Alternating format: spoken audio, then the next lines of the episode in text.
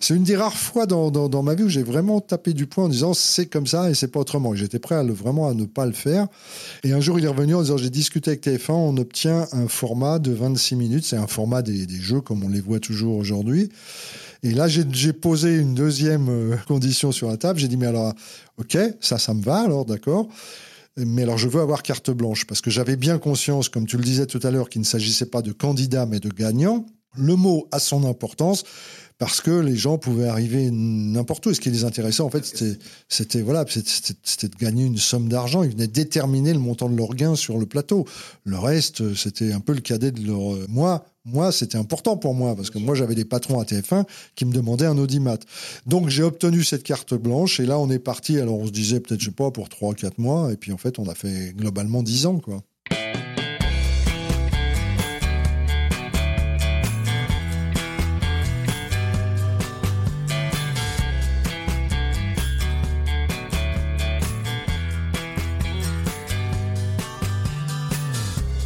Bonjour à tous, vous écoutez Cadavrexki, le podcast qui décompose un parcours inspirant. Pour ce nouvel épisode, je reçois un des animateurs les plus populaires de sa génération. Il est de retour aujourd'hui avec la parution d'un livre autobiographique, Dites bien mon fils que je l'aime, dans lequel il revient sur son parcours, ses joies, ses tourments, ses ambitions et ses désillusions, entouré de ses proches qui l'ont accompagné tout au long de son parcours. Je reçois aujourd'hui Philippe Risoli. Bonjour Philippe. Bonjour Jordan. Comment ça va? Bah, Ça va bien et toi? Bah, Super. Merci de participer à ce podcast qui s'appelle Cadavre Exquis et dans lequel je décompose des parcours inspirants. J'aime bien le mot exquis, un peu moins cadavre, mais tu sais que c'était le titre d'un film, ça, Cadavre Exquis. Ah bon? Avec Peter Falk. Bah, moi, ça me permettait voilà, d'illustrer euh, les différentes étapes d'un parcours à travers le jeu du cadavre exquis, littéraire mais mhm. aussi graphique, inventé par les surréalistes. Et il faut dire que ton livre sorti aux éditions de l'Archipel, Dites bien mon fils que je l'aime, s'y prête à merveille d'ailleurs, parce que tu parles de l'histoire du début de ta vie par le prisme de celle de ton père. Et le moins que l'on puisse dire, c'est que la promo se passe à merveille. Je te vois partout. Oui, oui, oui, je pense qu'on me voit. Bah, on m'a pas vu pendant, pendant un petit moment, donc c'est, j'allais dire presque le juste retour des choses. Non, ce serait exagéré, mais en tous les cas, je, voilà, ça va. Je pense que je ne pollue pas trop l'antenne quand même. Enfin, j'espère en tout cas. Alors, je procède de la même façon avec tous mes invités. Et toi, ça a vraiment du sens avec ton bouquin. Je voulais savoir tout simplement où est-ce que tu es né et où est-ce que tu as grandi? Ah bah moi je suis je suis ce qu'on appelle un Parisien euh, pur jus. Je suis né alors je suis, pas né enfin je suis bien né dans le 75 puisque à l'époque la ville où je suis né qui s'appelle Saint-Ouen qui maintenant est dans le 93 était dans le 75 à l'époque ce qui me crée tiens j'aurais pu le raconter ça ce qui me crée des gros problèmes sur ma carte, tu sais, d'assuré social, parce que j'ai le chiffre 75 qui apparaît. Or, comme maintenant c'est 93, parfois ça, ça fait des bugs. Bon, enfin, passer mais, ce qui peut être très embêtant, parce que ça, ça, coince un certain nombre de systèmes par rapport aux impôts, par rapport à plein de trucs comme ça. Euh, donc oui, je, donc, je suis né à Saint-Ouen, à, à, un kilomètre euh, de la frontière parisienne. Pourquoi? Parce que l'hôpital où je devais naître, qui est l'hôpital Bretonneau à Paris dans le 18e arrondissement, affichait complet. C'est l'après-guerre, on est en c'est le début des années 50. Et on disait à l'époque, faites des enfants. Donc tout le monde faisait des enfants. Donc il y avait, c'était, l'inverse de maintenant. Il y avait presque, trop d'enfants. Enfin, pas trop, mais en tous les cas, il y en avait beaucoup, beaucoup qui, qui, naissaient. Et, donc les, hôpitaux étaient bah, affichés complets. Donc voilà, moi, je suis vraiment un Parisien, ayant passé mon enfance dans le 18e arrondissement de Paris. Pour ceux qui connaissent un petit peu, c'est la porte de Clignancourt, porte Montmartre, porte de Saint-Ouen. C'est-à-dire, on est au pied du pied du Sacré-Cœur quand on remonte la rue du Poteau, Jules Geoffrin, etc., etc., on arrive, on arrive au Sacré-Cœur, on arrive à la place de Clichy, euh, truffé de cinéma et de, choses comme ça. Et tes parents, ils faisaient quoi quand tu vivais sous leur toit à l'époque? Alors, même quand je ne vivais plus, d'ailleurs, sous leur toit, ma mère était secrétaire de direction dans une revue consacrée au nautisme, qui était la première de France d'ailleurs, euh, qui s'appelait la revue Bateau. Je crois qu'elle existe toujours, mais peut-être qu'elle a un peu moins d'ampleur maintenant, en tous les cas dans sa, dans sa version papier. Mon père était aussi dans le papier, parce qu'il était, il était imprimeur, lui. Si tu n'avais pas ce nom à consonance italienne, il n'y a rien dans ta vie de tous les jours qui te témoignait... Euh, qui me rattache à l'Italie. Alors que ton père, ce que tu dis dans le livre, c'était sa langue maternelle jusqu'à ses 10 ans. Oui, c'est ça. Mon père est donc né dans la région de, Milan, en Italie. Mes grands-parents étaient donc, eux, alors, italiens. Mon grand-père, ma grand-mère paternelle. Font partie de, tous ces Italiens qui, à un moment, là, il y a eu, une première vague dans, les années 20, puis mon grand-père, c'est plutôt la, deuxième vague, c'est-à-dire celle qui fuit le fascisme et, Mussolini, quoi, en fait, et qui se, retrouve à Paris, du côté de Belleville, dans un premier temps, et puis pour mes, grands-parents dans le 19e. Donc, mon père naît de nationalité italienne, sa langue maternelle, c'est l'italien. Il arrive en France aux alentours de, de, de 10 ans, et à partir de ce moment-là, on lui demande, enfin, quand je dis on lui demande, mes grands-parents lui demandent de ne plus parler italien pour, pour pouvoir s'intégrer le plus facilement possible et le plus rapidement surtout à la, à la société française et, en espérant qu'il devienne français.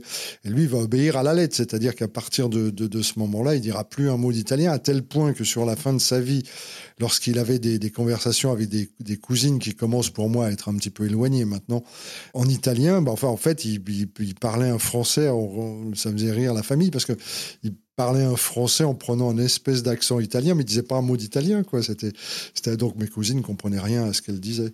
Et moi, moi, quand je parle avec elles, quand, quand je les vois, on parle en anglais parce que je, moi, je suis incapable de, parler en, en, en, italien. Donc, euh, donc voilà, donc oui, j'ai un nom à, consonance italienne, mais hormis ma passion pour les pâtes, et puis oh, je dois sûrement quand même avoir deux, trois petites bricoles dans les gènes.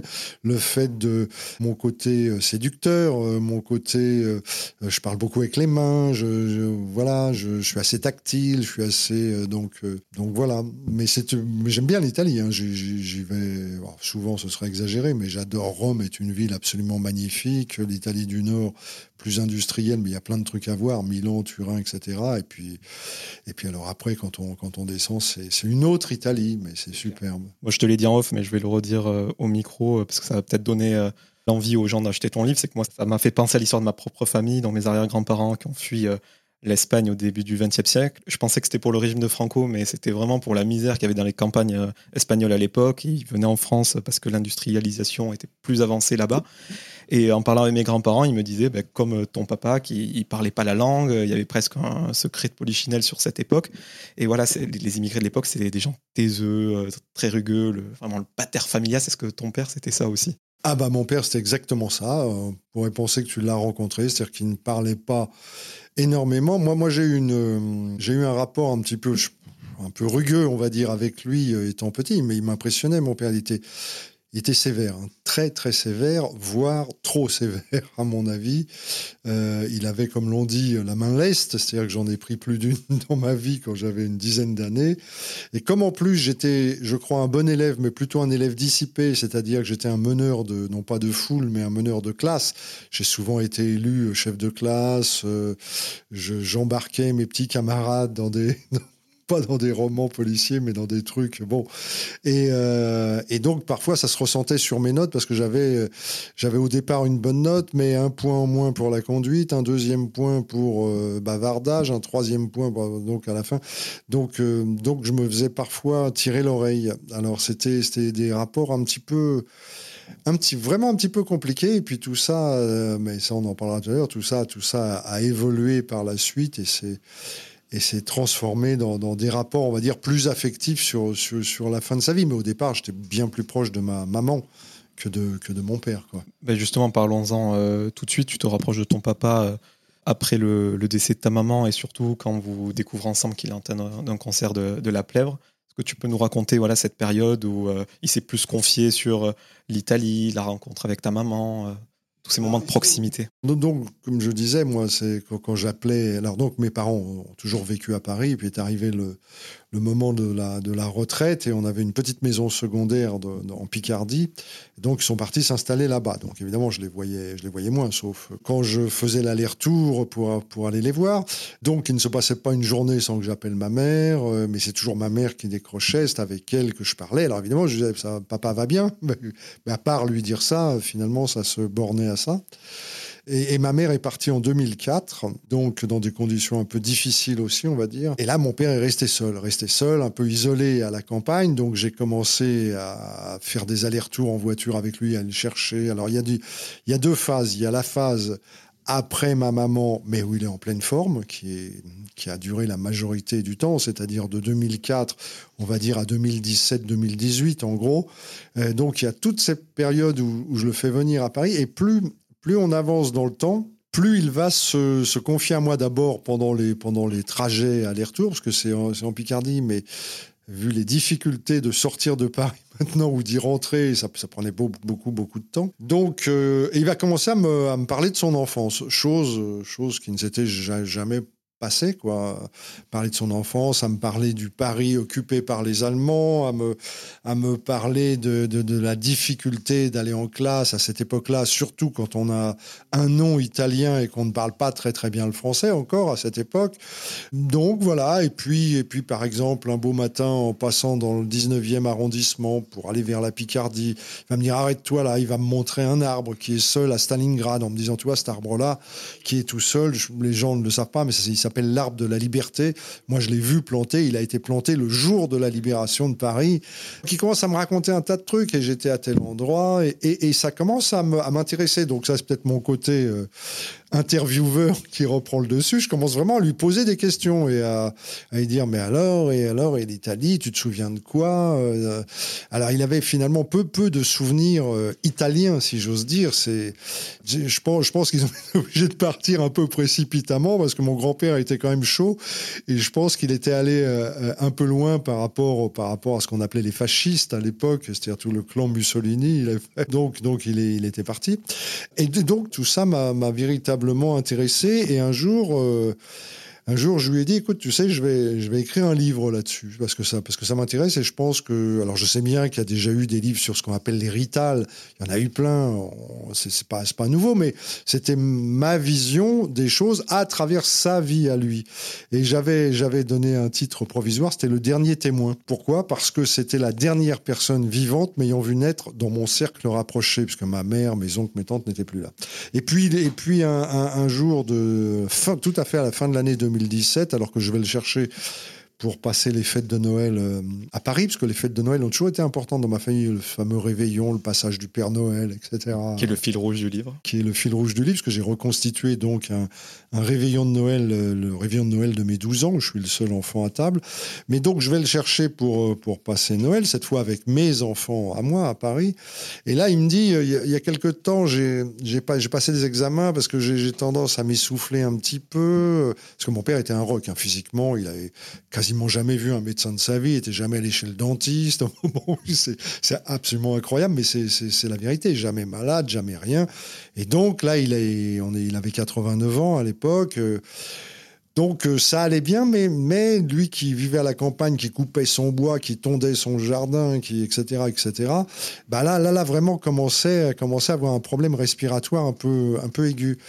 Et en fait quand on quand on arrive pour chercher ses examens, je, vois déjà au visage de de la pneumologue que ça va pas être réjouissant réjouissant, mais je m'attends pas quand même à ce qu'elle me à ce qu'elle me dise le diagnostic qui est présomption euh, d'un mésothélium malin.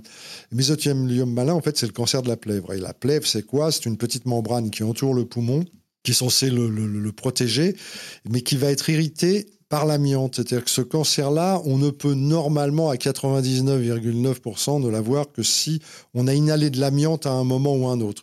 Ce qui a priori n'était pas le cas de mon père. On a cherché, cherché, cherché, on n'a pas trouvé. Mais enfin, ça a dû être le cas quand même puisqu'ils sont sûrs du, sont sûrs du résultat. Et cette, cette membrane va s'épaissir, mais millième de millimètre par millième de, millimètre, ce qui paraît peu, mais en fait qui va comprimer le poumon et qui va vous étouffer petit à petit. Donc c'est un supplice chinois, quoi. En fait, on, s'étouffe, donc on se fatigue, donc on ne peut plus respirer. Imaginez, euh, essayez de commencer à retenir votre respiration, euh, vous, allez voir comme ça, devient très très vite, euh, très vite compliqué. Donc c'est ce qui lui est arrivé. Et à partir de là, je, lui ai dit bon bah évidemment je me suis je me suis occupé de lui et j'ai dit je vais je vais vraiment mettre les bouchées doubles sur mon livre cette fois, je vais vraiment l'écrire et, puis, il me disait, mais ça intéressera personne. Je disais, si, si, tu verras, tu verras. Et puis en fait, bon, bah, il est parti un beau matin, enfin un beau soir d'ailleurs, parce qu'il était aux alentours de 17h euh, euh, de la 2021, donc à l'âge de 93 ans. Et donc, et donc là, j'ai changé le titre. Et j'ai, comme dit, au lieu d'appeler ça le dernier témoin, j'ai appelé ça Dites bien à mon fils que je l'aime. Alors des fois, il y a un petit quiproquo, on pense que c'est moi, parce que j'ai un fils, et qui s'appelle Pierre comme mon père. Donc euh, je, on pense ça, mais c'est pas du tout ça. C'est mon père qui, qui avant de partir, puisque je n'étais pas à son chevet ce jour-là pour des raisons que j'explique dans le livre, il m'a dit à l'infirmière, dites bien à mon fils que je l'aime. Voilà, chose qu'on ne s'était jamais dit euh, de son vivant. Mais ce livre, il aurait pu s'appeler aussi Le dernier témoin, tu l'as dit, mais va-t'en, je ne veux pas que tu me vois mourir. Oui, euh, j'y ai pensé un moment, mais c'était là, je trouvais que le, je trouvais, puis mon éditeur aussi d'ailleurs pensait que c'était un titre trop dur.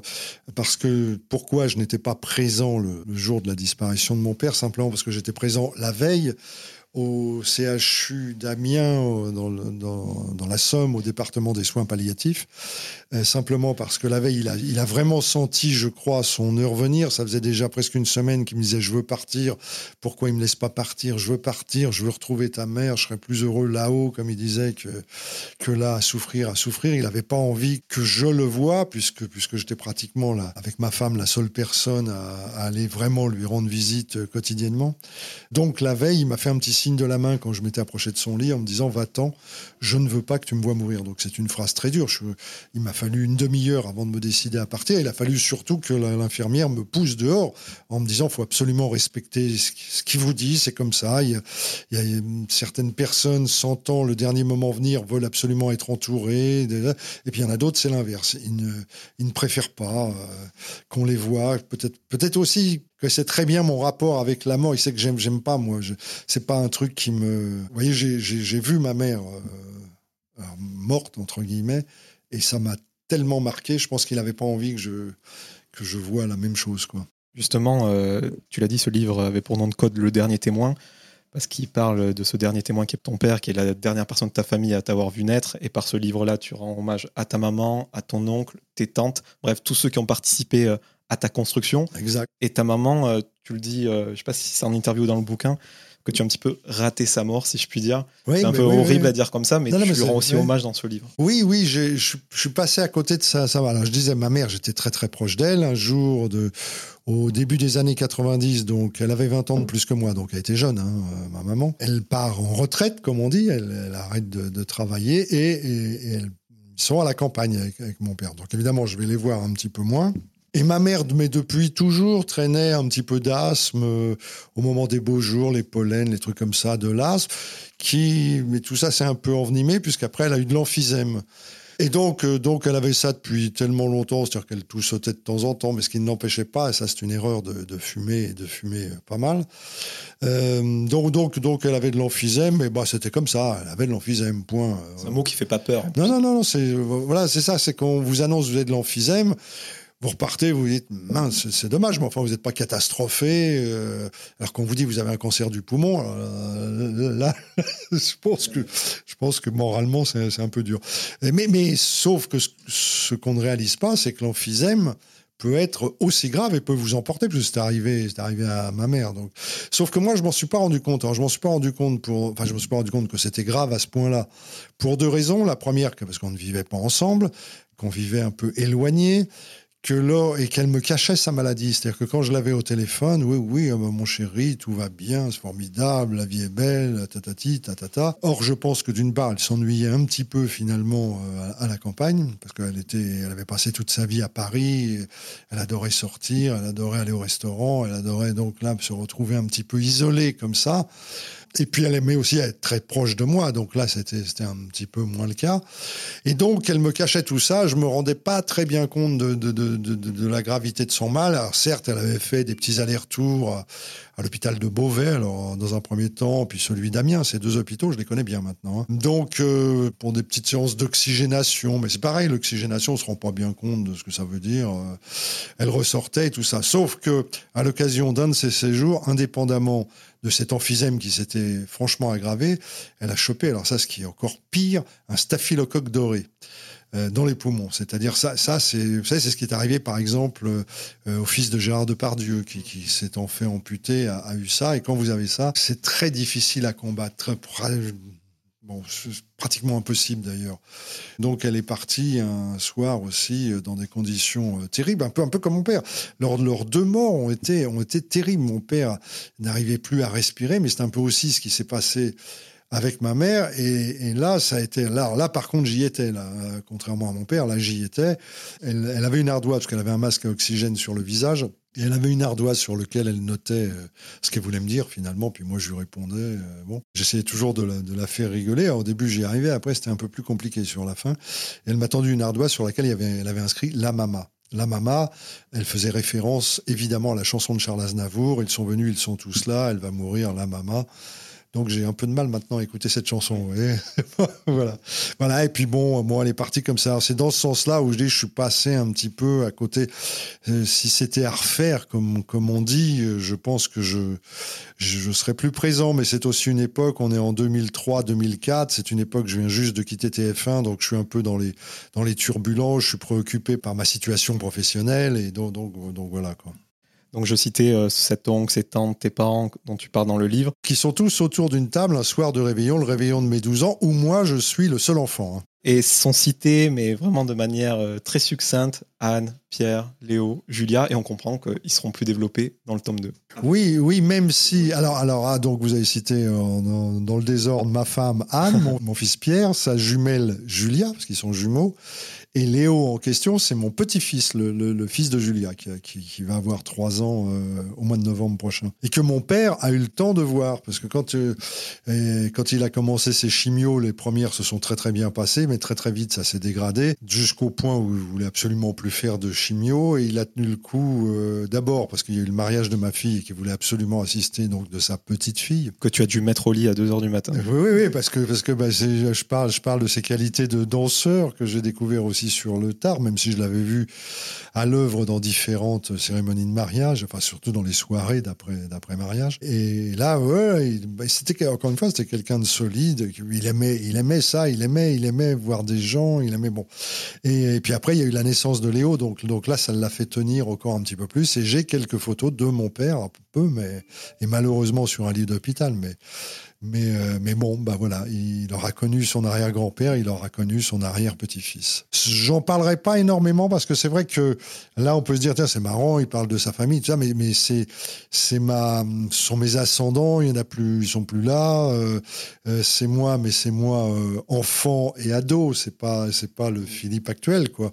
Donc, or, or, maintenant, si je devais parler de mes enfants, de ma famille, ça, serait l'actualité. Et ça, c'est vrai que je parle très peu de ma vie privée, en fait. Tu peux regarder les articles, t'en trouvera quasiment pas. Donc dans le livre, tu parles de ta passion euh, pour la radio et la télé, euh, mais on apprend aussi que tu as fait non pas une, mais des maîtrises en droit et en sciences de l'information et de la communication. Tu aurais pu, et je pense, adorer faire euh, ce métier d'avocat, mais tu n'avais pas la passion des métiers énoncés plus tôt. Et plus que ça, tu as joué ton destin à pile ou face le jour du certificat d'aptitude à la profession d'avocat. Et ta femme a fait le même pari, mhm. elle qui avait pour passion la musique classique.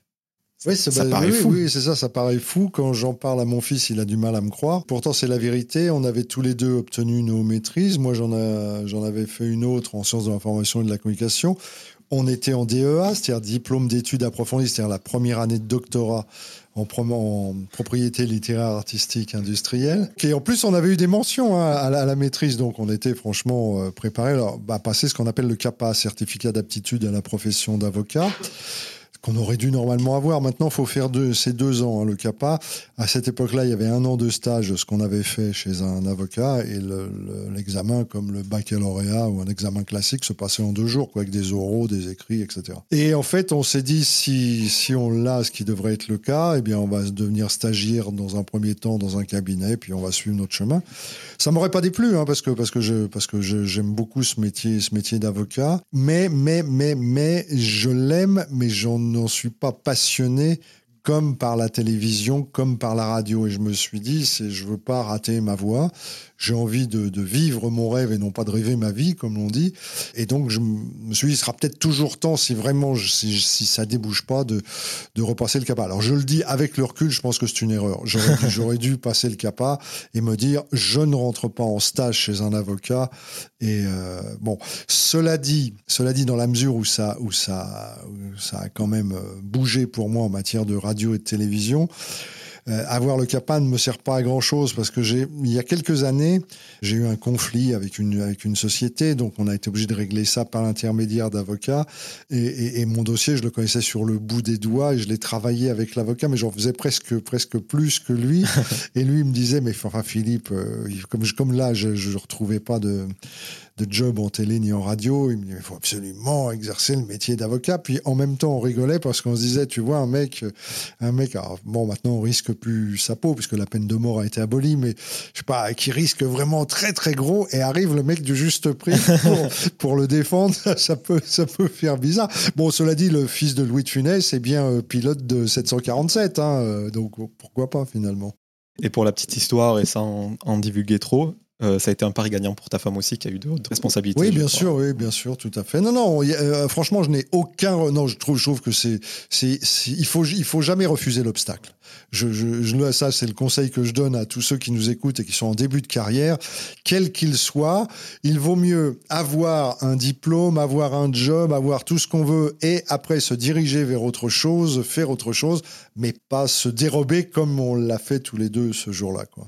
On a parlé de tes études de droit, on connaît forcément l'homme de radio, de télévision, le comédien de théâtre. Après, je peux pas en parler à longueur, mais pour les gens qui ne le savent pas, tu es un chevronné de photos, tu es ceinture noire de tai jitsu. Ouais, de tu karaté aussi. Tu écrivais euh, lettres euh, d'amour à la place de tes camarades au service militaire. Et à tu la place d'un camarade. et, et tu l'as dit en début d'entretien, tu parlais avec les mains. Bref, j'ai l'impression que quoi que tu fasses, c'est vraiment, il y a une expression du corps. Ah, complètement, tout le temps, que ce soit dans la chanson, dans la photo, c'est par les yeux, par les mains, par la parole, avec une voix qu'on me trouve caractéristique, tout le temps, sans arrêt, on me parle de, on me parle de cette voix. Moi, je m'en rends pas compte, évidemment. Oui, oui, mais c'est ça, c'est la, c'est, en fait, je crois que la communication, c'est un peu le seul truc que je sais faire euh, professionnellement sur cette, euh, sur cette terre. Donc, euh, bah donc j'essaye d'en profiter au, au maximum, quoi. Et il y a quelque chose euh, que tu racontes dans le livre, c'est l'époque où tu es veilleur de nuit, donc il y a un petit job que tu fais en parallèle de tes études. Au journal France Soir, qui n'était pas un petit journal, c'était plus d'un million d'exemplaires quotidiens dans, au milieu des années 70.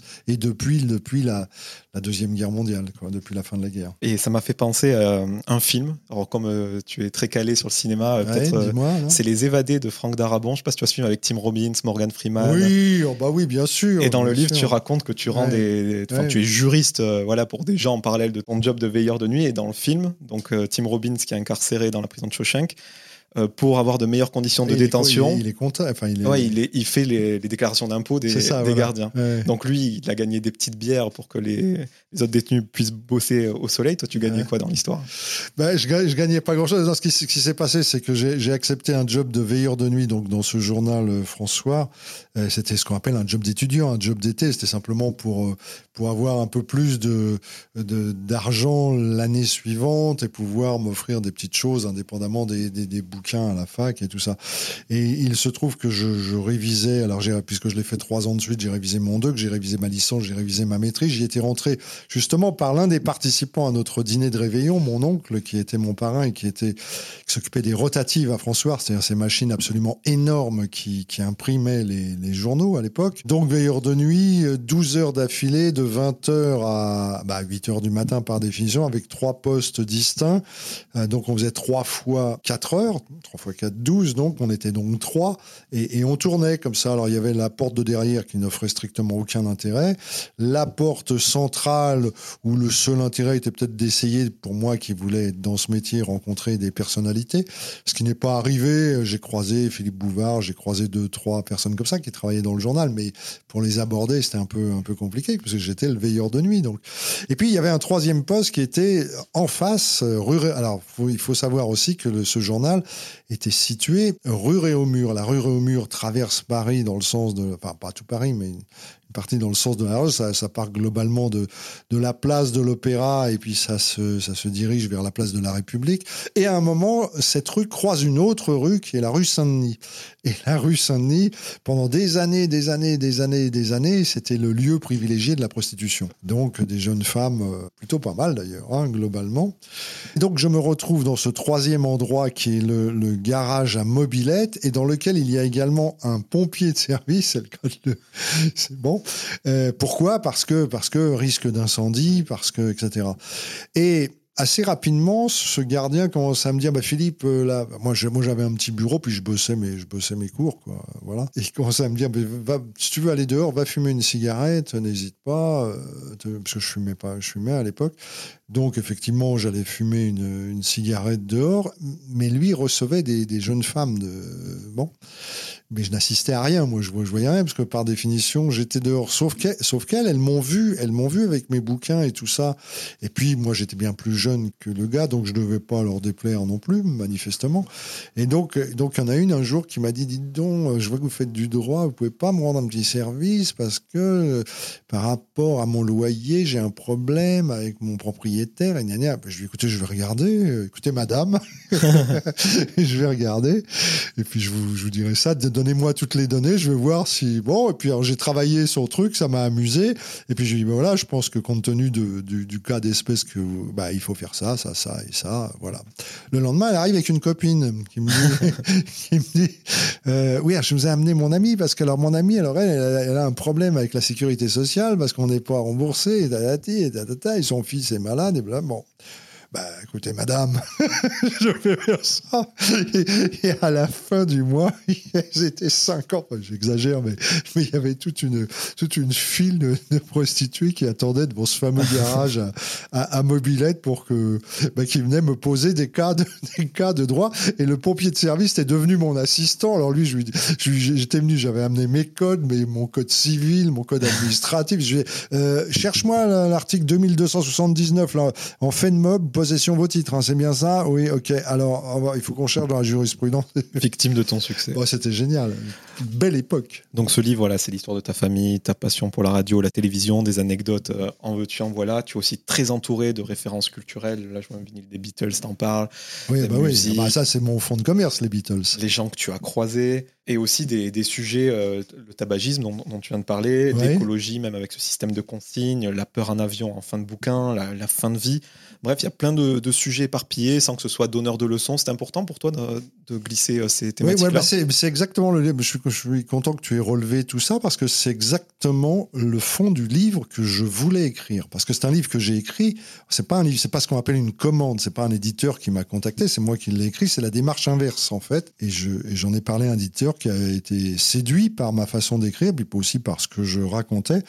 Et effectivement, j'avais envie d'évoquer des mais tout un, tout un tas de problèmes qui vont de, de, de, de l'écologie à l'immigration, l'intégration, la, la fin de vie, l'euthanasie dont on parle tellement en ce moment, mais le service militaire dont on parle également en ce moment, euh, l'écologie, bon bah c'est omniprésent dans, dans, dans, notre vie, mais c'est vrai vrai qu'il y a des tout petits trucs comme le, le système des consignes qui existait dans les années 60 qui a disparu, on ne sait pas bien pourquoi, euh, l'apparition du plastique, etc.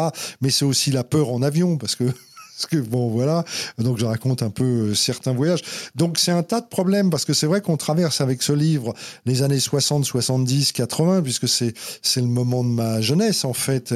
Et donc, euh, donc, de ma proximité avec toutes ces personnes qui m'entourent au, le, soir du, du, du, du, du réveillon. Mais on s'aperçoit que tous ces problèmes-là sont vraiment d'actualité, finalement. On peut complètement les transposer aujourd'hui.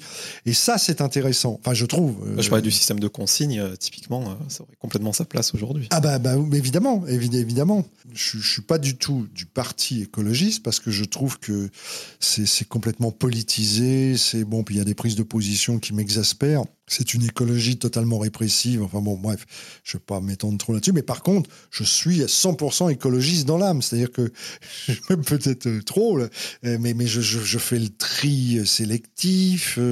Je, si je vois une canette, une canette dans un, dans un champ ou dans, dans une forêt, je la ramasse. C'est donc voilà, je me déplace. Là, je suis venu en vélo, par exemple, pour te voir. Je, viens en vélo. Je, confirme, je t'ai vu du balcon. Ah, voilà, donc. Euh, bah, donc, voilà, donc, tout ça, c'est des, thèmes que j'avais que j'avais envie d'évoquer. Alors c'est vrai que ce que je regrette un petit peu, parce que tu es un des premiers à, me, évoquer ça, c'est que dans, les interviews en fait, alors ou bien les, intervieweurs ou intervieweurs ont lu le livre, ce qui a été majoritairement le cas quand même, mais malgré cela, ils essayent de voir en fonction d'une attente du public par rapport à ma personnalité. Donc tout de suite, on me branche sur l'après TF1, le ceci, le cela, qui ne figure pas en fait dans mon livre. C'est pas le thème de mon livre du tout.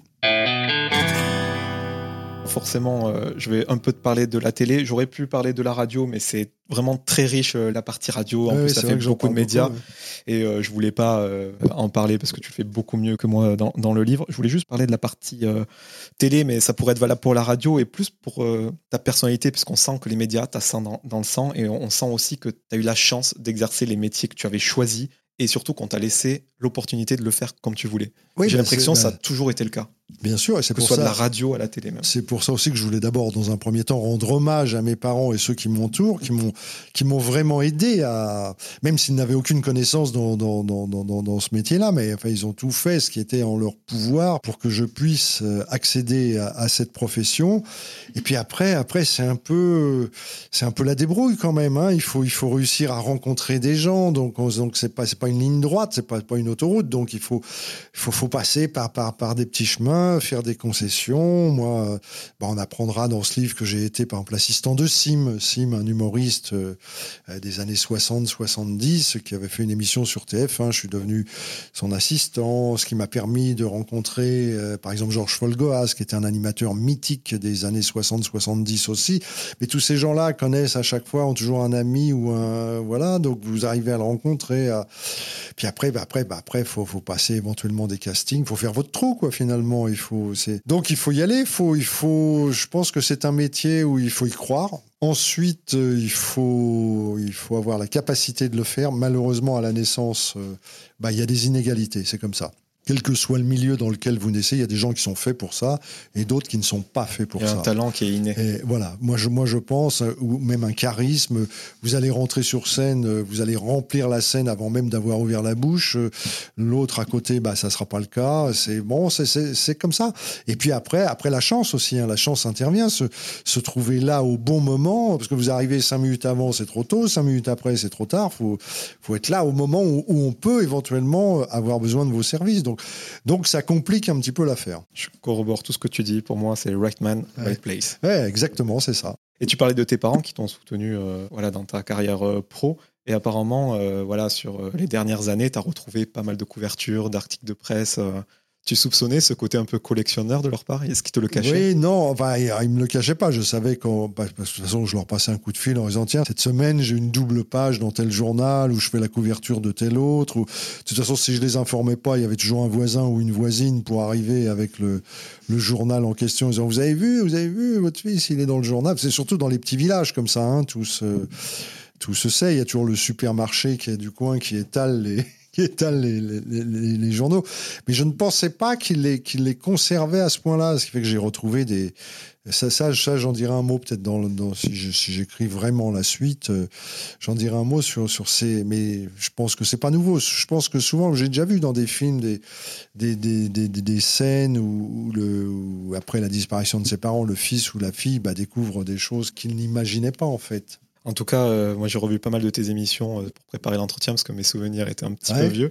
Et voilà, on est proche du stand-up et on revient vraiment à la définition latine de l'animateur, euh, Ah, exactement. qui est le, le don de l'âme, si je dis pas de bêtises. Ah bah oui, c'est ça, oui, c'est- donner vie à, ça vient de ça vient de animus, c'est du du latin. C'est don- donner vie à, à- au départ un projet qui est sur une feuille de papier finalement, qui sort de l'esprit d'un auteur qui lui pour euh, X raisons ne tient pas à le présenter lui-même et va vous le confier à vous. Donc il faut que vous compreniez bien le, contexte et après il faut lui donner vie pour, que ce, ça ait une âme et pour accrocher surtout les les, gens qui vont vous écouter à la radio, la voix c'est très important.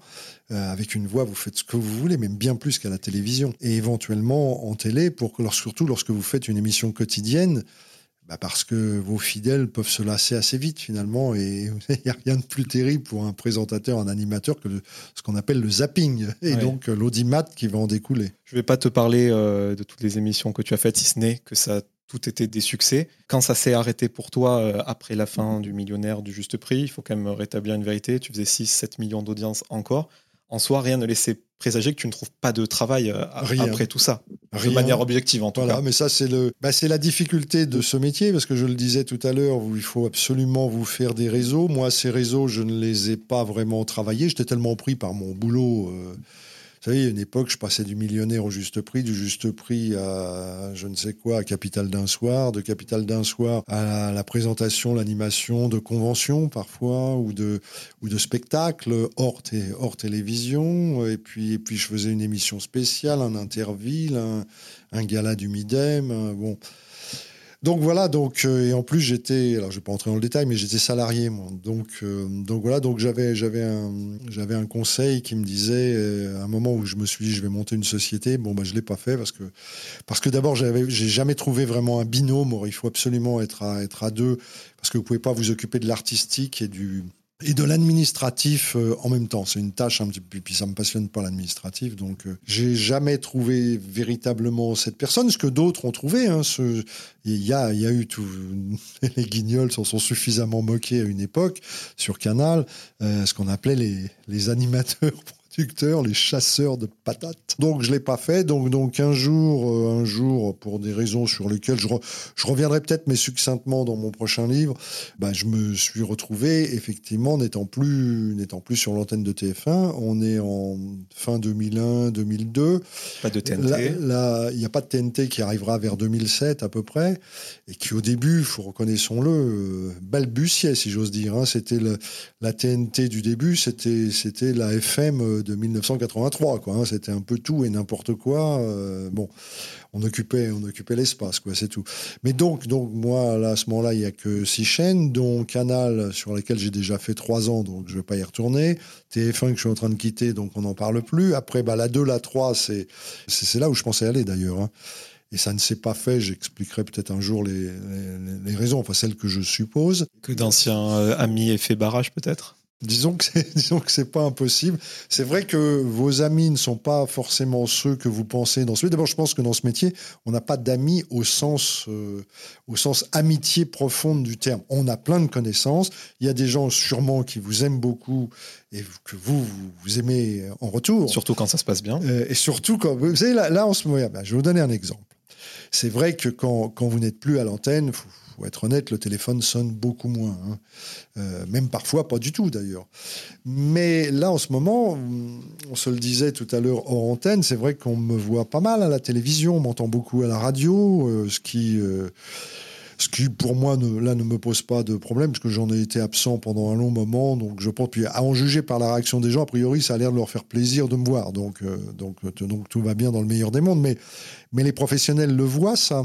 Donc très curieusement, sans pour autant me proposer quelque chose de, très concret, mais, mais, mais je vois bien que les gens se, se rapprochent de moi, on m'invite, on, commence à me réinviter aux premières aussi, au ça. Enfin, donc c'est donc c'est voilà, mais il faut il faut être conscient de ça. C'est un c'est un c'est un métier. C'est comme un, finalement, je, parle de, de, de l'avion, de ma peur en avion. Ben on peut avoir un peu peur de ce métier au même niveau, c'est-à-dire que vous avez un décollage qui est plus ou moins rapide en fonction de, de votre personnalité, des opportunités qui vont se présenter à vous. Vous avez ensuite un trajet qui peut être euh, très très long, qui peut être plus court, voilà, avec euh, avec des turbulences assez obligatoires. Je connais pas un seul présentateur, animateur, producteur qui n'est pas qui n'est pas connu des hauts, des bas, enfin un artiste, on va dire, euh, dans sa carrière. C'est pour moi, ça n'existe pas. Même dans la chanson, c'est pareil. Vous pouvez tous les prendre, les Johnny, les Eddie Mitchell, les les, enfin, tout le monde, tout le monde. Ça, ça, a toujours été été comme ça, à moins, à moins de, de, passer un stade où ils sont vraiment que ça se compte sur les doigts de la main, c'est-à-dire passer alors largement au-dessus des nuages, du nuage et d'être dans dans une autre stratosphère. Je pense à Jean-Jacques Goldman, par exemple, évidemment, lui n'a pas connu de, de, trou d'air, mais il était à une altitude tellement, tellement, tellement énorme. Donc voilà, mais sinon, et puis il y, y a, même les trous d'air. Hein. Moi, j'en ai eu un donc fin 2001 même si on ne le sait peu, mais je me suis pas retrouvé à la rue puisque je suis rentré sur RFM Télé pour faire une émission qui me tenait à cœur et qui s'appelait Les copains d'accord, où je recevais tous les plus grands musiciens français. Mais évidemment, ça n'a pas la, répercussion, les ondes de choc d'un TF1. Et puis alors, il y a l'atterrissage. Alors l'atterrissage peut se faire en douceur. Parfois, il y en a qui se se crache. Euh, euh, voilà. Mais quelle, quelle que soit sa relation avec les gens du métier, quelle que soit sa relation avec le média télé, voire euh, radio, il y a obligatoirement un moment, dans toute carrière, je n'en vois pas une qui ne se termine pas comme ça, où il n'y a pas un problème. C'est un petit peu comme les histoires d'amour, ça, ça, peut, si ça dure, c'est plus complètement de l'amour, ça peut être autre chose, hein, un sentiment très fort, mais qui est plus la passion comme au premier temps. Et si ça ne dure pas, eh ben, ça conduit à un divorce ou un truc comme ça. Et c'est un peu ce qui se produit en télé. Tu as parlé de chansons, je voulais rétablir une vérité. On a dit que tu avais fait ton premier album euh, parce que tu n'étais plus sur TF1. Or, la démarche avait été amorcée alors que tu étais encore à l'antenne. Euh, ah, bah plus qu'amorcée, même l'album est sorti. J'étais à l'antenne. tu étais, euh, sur TF1. J'ai jamais voulu être chanteur. Hein. Jamais. J'ai simplement voulu parce que Philippe Châtel, Pierre Billon m'avait déjà incité à ça. Pierre Billon qui, qui était avec moi sur Le Millionnaire Pierre Billon, que tout le monde connaît, qui a écrit pour Johnny, qui a écrit pour J'ai oublié de vivre pour Johnny, euh, Femme des années 80 pour Sardou et bien d'autres, euh, bien d'autres titres comme ça à succès, m'avait incité parce qu'il avait entendu mes chansons, Pierre Billon. Puis ça s'est pas fait avec lui. Et puis, puis Philippe Châtel, que j'aimais beaucoup. Philippe Châtel, c'est Émilie Jolie, c'est Je t'aime bien Lily, c'est Mister Ryan, ma lycéenne, etc. Donc des gros succès. Et j'aimais l'univers de, de, de Philippe Châtel. Donc il venait, on dînait ensemble, il a entendu plein de chansons, il voulait absolument que je fasse un album. Évidemment, ça me plaisait, moi, de faire, connaître un peu ce que je faisais, mais sans renier du tout le, travail de Philippe, qui a fait un excellent travail. Mais je pense qu'on lui a demandé, c'est lui qui a fait les arrangements. Moi, j'ai écrit paroles, musique, et lui a fait les arrangements. Et donc, je pense qu'on lui a demandé de, de créer un univers animateur TF1, parce que justement, j'étais sur TF1 et que la, la, maison de disques en question, c'était Polydor, donc était proche de TF1. Je pense, hein, j'ai pas la certitude que ça se soit passé comme ça, j'ai aucune preuve de ce que j'avance, mais, mais pour avoir euh, discuté avec un certain nombre de musiciens qui, travaillent, qui ont travaillé sur ce projet, pour avoir recoupé un certain nombre euh, d'éléments, je pense que ça a été ça. Alors, un mot juste sur une chanson, euh, Les Bananas, Cuitas les Bananas.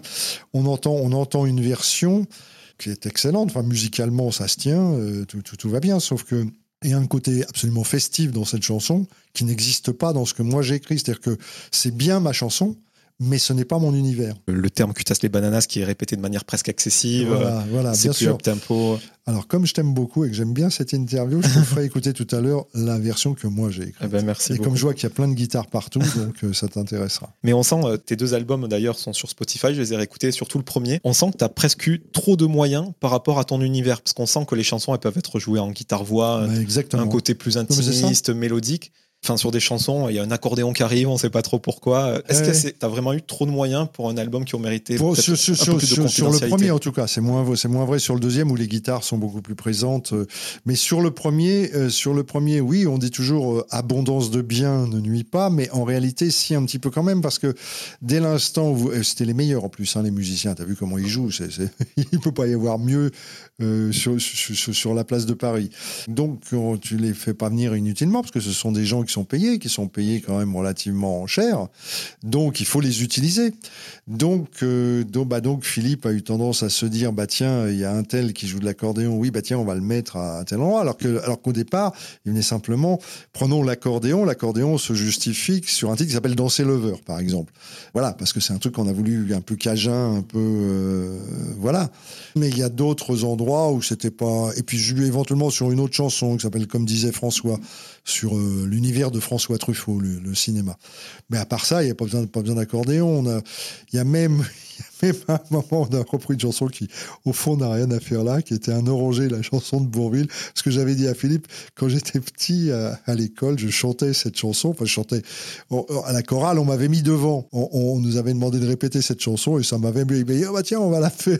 Bon, alors, alors on l'a fait. Et là, il y a de la harpe. Tu vois, on a trouvé un harpiste, pour te dire. Tu as parlé des bananas et que tu aimes le cinéma. Est-ce qu'il y a une petite référence à Woody Allen? Le film. Oui, exactement. le mot bananas, ça, vient du film de Woody Allen, mais j'ai arrêté de le dire parce que quand je le dis, on fait oh, les gens la plupart du temps connaissent pas ce film. Donc oui, il y, a une vraie référence parce que en fait, ce que je voulais dire, c'est la chanson parle de la fin du millionnaire. Donc euh, quand tu lis le texte, il est pas drôle le texte, mais je me suis dit, on va pas non plus se suicider. C'est pas non plus euh, comme dit un animateur connu, la télé, c'est que de la télé. C'est pas bon. Il y a pire dans la vie. Euh, donc je me suis dit, il faut trouver une touche d'humour, une note d'humour, et je voulais dire en gros, c'est foutu parce qu'on arrive à la fin. Euh, tu sais, quand tu as travaillé pendant 10 ans avec une équipe, il y a une certaine mélancolie, une certaine tristesse, un peu comme quand t'es môme, tu pars en colonie de vacances, puis à un moment on te dit bah c'est terminé, tu voilà, machin, tu repars à Brest, toi tu pars à Toulouse et l'autre part à Strasbourg, tu vois, tu sais que tu te verras plus, tu dis bah on va s'écrire, mais en fait après on s'écrit plus quoi. C'était c'était un, un peu la même chose, il y avait une vraie mélancolie, mais je me suis dit oh, encore une fois, faut pas en faire trop non plus, donc je voulais simplement dire les carottes sont cuites, mais je trouve que les carottes sont cuites, c'est pas, pas beau. Donc je me suis dit faut que je trouve un truc. Et puis et puis c'est vrai que j'ai pensé à Bananas Woody Allen et comme je, il me fallait un mot pour aller avant, que j'ai dit cuitas, les bananas, c'est un truc qui m'est passé par intégral. Alors, le, fameux coupé en dos, les patatos, c'est pour rester dans la lignée de cuitas, mais euh, c'est simplement, c'est un clin d'œil aux inconnus. Le film Les Trois Frères, quand ils font sans patates, sans patates, ça n'a rien à voir avec des pommes de terre. Je parle pas de pommes de terre. Alors, bon, bon, bah, alors, alors je, encore une fois, j'ai fait une version, donc, juste avec une seule guitare. Euh, qui, est, la maquette, celle qu'a entendu Philippe. Euh, et moi, je pensais qu'on resterait dans cet univers-là. Ça n'a pas été le cas. Alors, ta question suivante pourrait être, bah oui, mon grand, mais à ton âge, t'aurais pu, t'aurais pu stopper le truc quand t'as entendu. Oui, sauf que quand tu es tout seul face à dix musiciens euh, expérimentés, hyper pro, hyper machin, et qu'on te dit, non, non, laisse-nous faire, c'est comme ça qu'il faut faire, bah, tu te fais tout petit dans ton petit coin, bien heureux déjà, quoi, de faire ta chanson, et puis tu mouftes pas, quoi. Tu vois, tu y vas. Surtout quand on dit, mais c'est c'est comme ça que ça, va marcher. Alors, il y a des contre-exemples. Hein. Prends un Patrick Hernandez, par exemple. Patrick Hernandez qui un jour gratouille Born to be Alive. Et il le dit lui-même, ça ne fonctionne pas, ça ne marche pas. Et puis un jour, des arrangeurs arrivent, lui font un truc complètement disco, hein, et ça fait 40 ans qu'on entend cette chanson dans le monde entier. Voilà, donc euh, donc donc il n'y a pas de règle en fait. Et tu m'as fait une passe décisive en, parlant des inconnus. Alors pour moi, Les Trois Frères, c'est euh, le meilleur film d'humour français de, tous les temps. Il sort en 97, tu étais encore à l'antenne au millionnaire. C'est une coprode TF1. Pourquoi c'est pas toi qui dit, fait l'animateur Ouais, qui dit 100 000 francs, c'est une très très belle somme, Rachid. Pourquoi c'est pas toi Alors c'est pas, c'est pas. Comment il s'appelle Je sais plus comment il s'appelle l'acteur qui a pris ma place. oui, oui, c'est un narcissian. Euh, c'est pas moi parce que parce que alors il faut comprendre que millionnaire c'est une loterie d'État. C'est-à-dire que tout est contrôlé par huissier de justice, et là, ça plaisante pas. Hein. Je peux te dire que ça ne rigole pas. Même moi, je n'avais pas le droit de toucher la roue. Hein. J'avais pas le droit d'y toucher, pas le droit de l'actionner, même comme ça, pour faire semblant, euh, par exemple, pour, j'en sais rien, pour une vidéo, pour un journal, pour tout ça. Niette. C'était interdiction absolue. Dès que le tournage était terminé, la roue, elle s'en allait sous contrôle d'huissier dans un coffre-fort. La boule était pesée même plus que pesée à chaque fois, elle était radiographiée pour voir s'il n'y avait pas, comme on dit, une paille à l'intérieur. Voilà. Non, non, ça rigole pas, ça, ça, ça, rigole pas du tout. Et l'idée que je me pour la française d'image et je pense qu'ils ont raison hein, là-dessus l'idée moi ça m'aurait éclaté ça m'aurait amusé enfin éclaté peut-être exagéré parce que si je dois faire un rôle au cinéma c'est pas exactement ça que j'aurais envie de faire. Mais bon mais ça m'aurait amusé puis puis ça avait du sens en plus. voilà puis me retrouver avec les inconnus ça aurait été drôle euh, donc ça aurait été sympa. Mais je comprends très bien la française d'image qui ne l'a pas souhaité, bah parce que quelque part, ça aurait décrédibilisé le jeu au niveau de ce, côté dont je te parlais tout à l'heure, c'est-à-dire euh, intransigeant avec le, avec le règlement et tout le monde est sur. On aurait pu imaginer que qu'il y avait un trucage possible ou tu vois le petit arrête la roue en plus. Enfin tu vois c'est donc c'était c'était compliqué par rapport à la vraie émission qui effectivement passait toujours sur TF1 tout cas, le millionnaire, c'était vraiment pas des candidats, mais des gagnants. Donc, c'est ce qui donnait leur singularité. Et tu as animé cette émission grâce à des paris sportifs pour une Coupe du Monde. C'est exactement ça. C'est en, en, 90, il y a la Coupe du Monde en, Mexique, euh, donc la française des Jeux a lancé un jeu, un jeu de grattage. C'est une sorte de, de paris, savoir qui va gagner, qui va, etc., etc. Et la personne qui était en charge de ça contacte un certain nombre de présentateurs, d'animateurs, parce qu'il voulait, voulait faire un petit truc, un petit, une sorte de petit spot. Et c'était gratuit et la plupart ont refusé. Il y a ceux qui ont refusé, soi-disant pour des questions, alors il y a ceux pour des questions d'argent, d'autres pour des questions d'image, je le mets entre guillemets, d'autres pour. Voilà, chacun avait une bonne raison de refuser. Moi, j'ai accepté.